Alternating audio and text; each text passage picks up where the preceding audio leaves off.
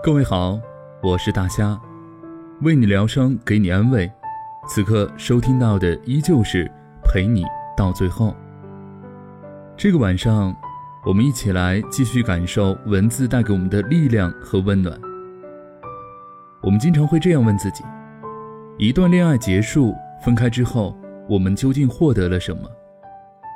是痛彻心扉的幡然醒悟，还是一次刻骨铭心的成长经验呢？其实这些并不重要，因为我们明白了自己的所需所求，能够让自己变得更好，知道自己究竟需要的是怎样的一个人来共度一生呢？节目之外，你也可以通过微博、微信的方式来和我互动，微博和微信公众号的名字都是 NG 大虾。接下来和你将要分享的这个故事。来自于 Jason 乔，分开之后，我变成了你喜欢的样子。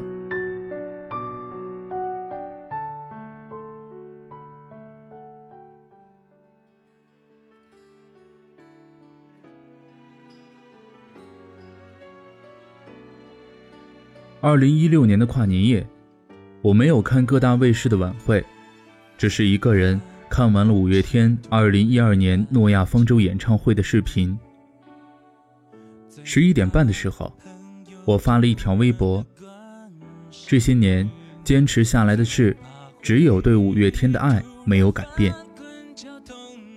然后便关了笔记本，卸妆、洗澡、护肤。刚贴上面膜，陆泽斯的来电把我吓了一跳。阿乔，新年快乐。陆泽斯的声音变得有些出众。谢谢，新年快乐，阿乔。路泽斯叫了我的名字以后，却沉默着没有接话。手机里传来燃放烟花的声音和路泽斯轻微的呼吸声。那没什么事儿的话，我就先挂了。这一年你过得好吗？路泽斯抢在我挂电话之前开口了。挺好的。那就好。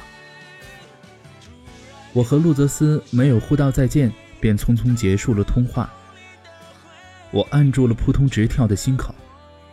我和路泽斯已经好久没有打过电话了，久到我都想不起来上一次通话是什么时候了。挂了电话以后，我犹豫了半天，还是把刚刚发的那条微博删除了。这些年，坚持下来没有改变的，其实除了五月天，还有对陆泽斯的爱。陆泽斯是我的初恋男友，哦不，是前男友。大二的时候认识陆泽斯，那是一场生日派对，室友 C C 要帮男朋友庆生，他把我们宿舍五个人都拉去凑人数。到了饭店。一起来的还有 C C 男朋友的室友，陆泽斯就是其中一个。个子很高，体型偏瘦，留板寸头，还有不爱说话，这就是我对陆泽斯的第一印象。那天来的人不是很多，加起来也才十个人。酒足饭饱后，大家交换了联系方式。接下来的一周。我的两个室友和 C C 男朋友的室友发展成了恋爱关系，大家都开玩笑说，C C 真是个心机婊。C C 也不介意，还对我挤眉弄眼。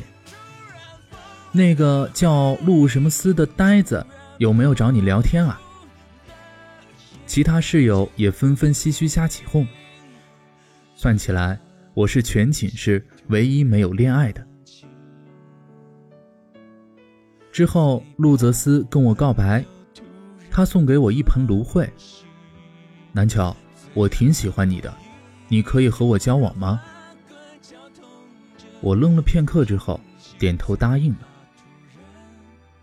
大家都说陆泽斯用一盆芦荟就把我俘获了，真是赚到了。只有我知道，他认真的模样让人无法拒绝。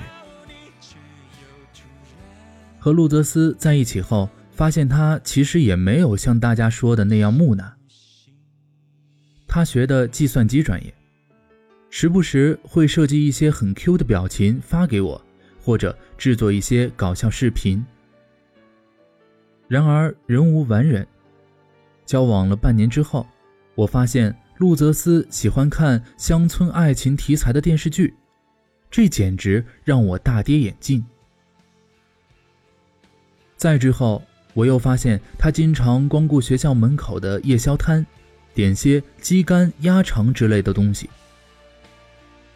就像多米诺骨牌，只要有一个缺点被发现，其他潜在的缺点也很快就会浮出水面。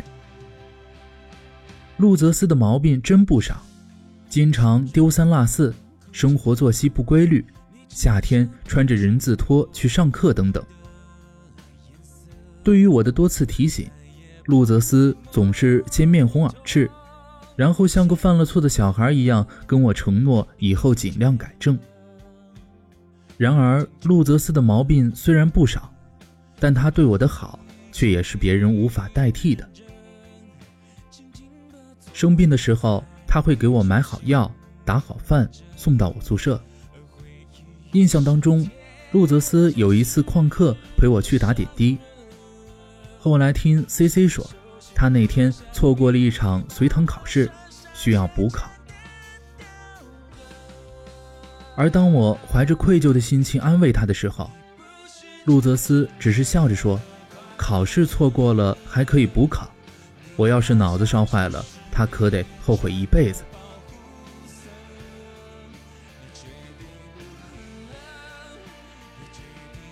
路泽斯是工科生。不懂得浪漫，但我记得他做过的最让我感动的事，是二零一二年国庆节带我去了上海看五月天的演唱会。那时我才知道，路泽斯利用暑假打工挣足了演唱会的门票和旅费。阿信在唱《你不是真正的快乐》的时候，路泽斯在人潮中拥抱了我。阿乔，你现在开心吗？那一刻，我忘记了舞台上的偶像，看着路泽斯认真的模样，突然哭了。谢谢你，路泽斯，谢谢你圆了我少女时期的梦想。如果天底下所有的有钱人最后都能成为眷属，我不知道我和路泽斯是不是可以毕业就结婚。只是人生没有那么多完美的故事。和路泽斯分手是我提出来的，在一起是他说的。虽然知道说分手很残忍，但现实不容许我优柔寡断。我们要毕业了。路泽斯有去一家世界五百强企业工作的机会，地点在广州，而我因为外婆被检查出了患了糖尿病，决定留在本地工作。路泽斯有些举棋不定，我开始慌了。以他的性格，极有可能放弃广州的工作。拍完毕业证那天晚上，我约了路泽斯去吃料理。饭桌上，路泽斯正在倒酒，我不合时宜地抛出了那个沉重的话题：“分手吧。”为什么？路泽斯脸上的表情严肃起来。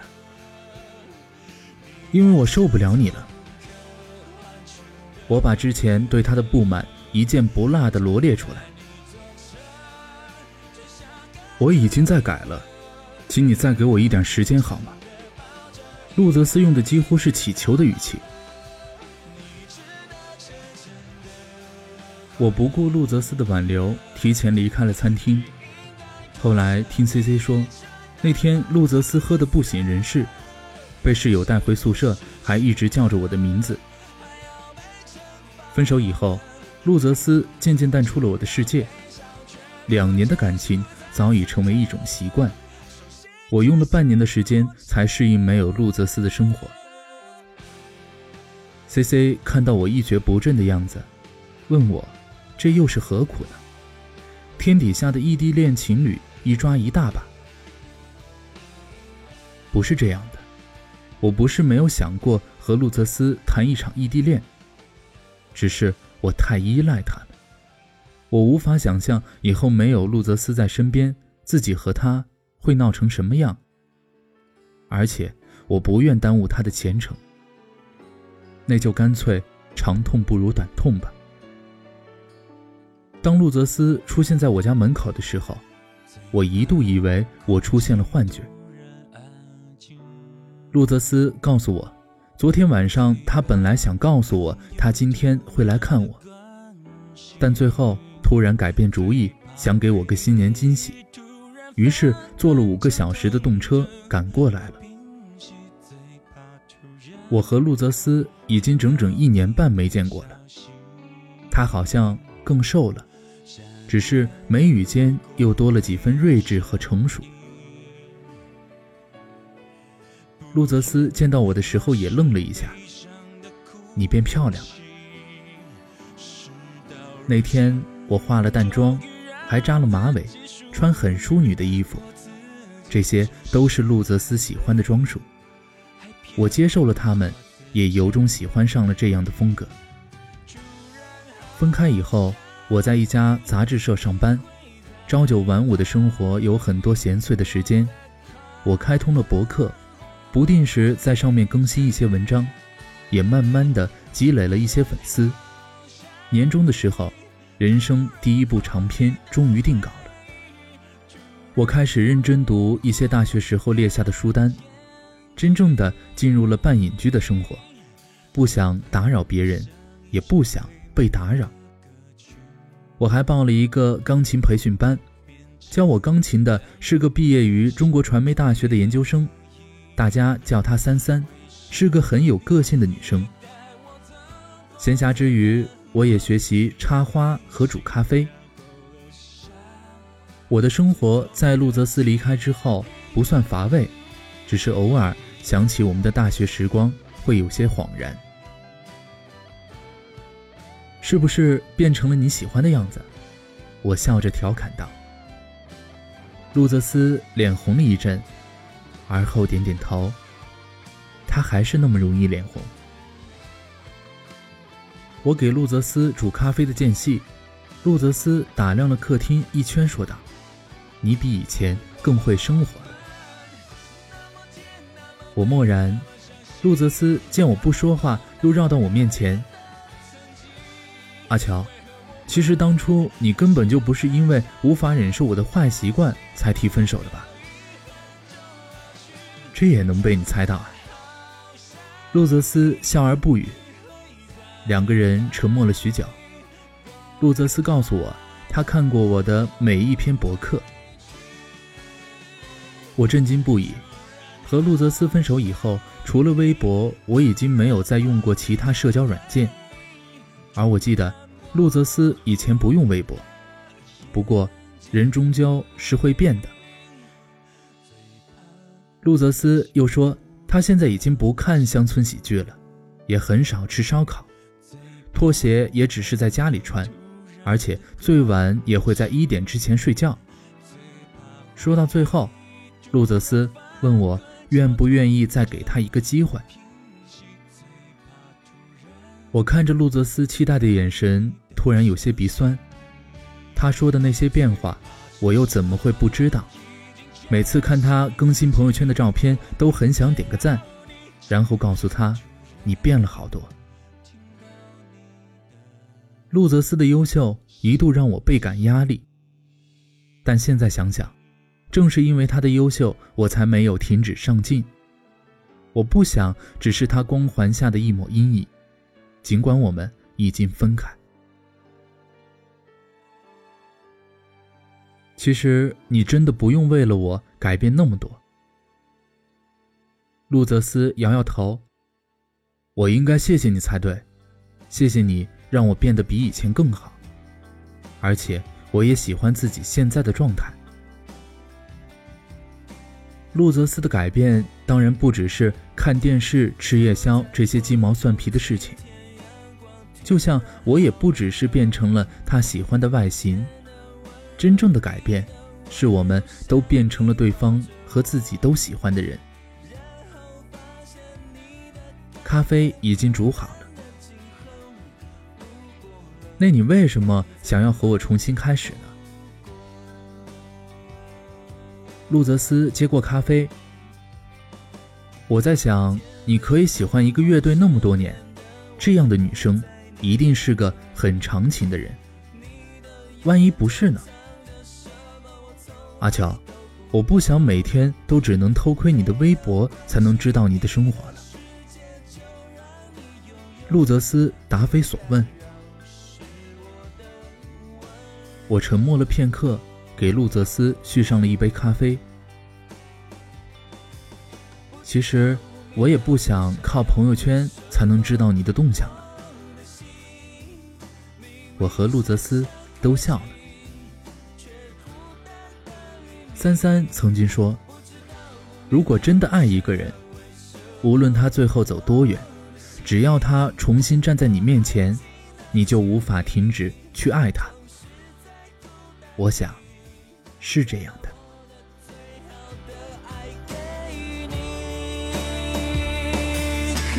不知不觉，不情不愿，又到巷子口。我没有哭，也没有笑，因为这是梦。没有预兆，没有理由，你真的有说过。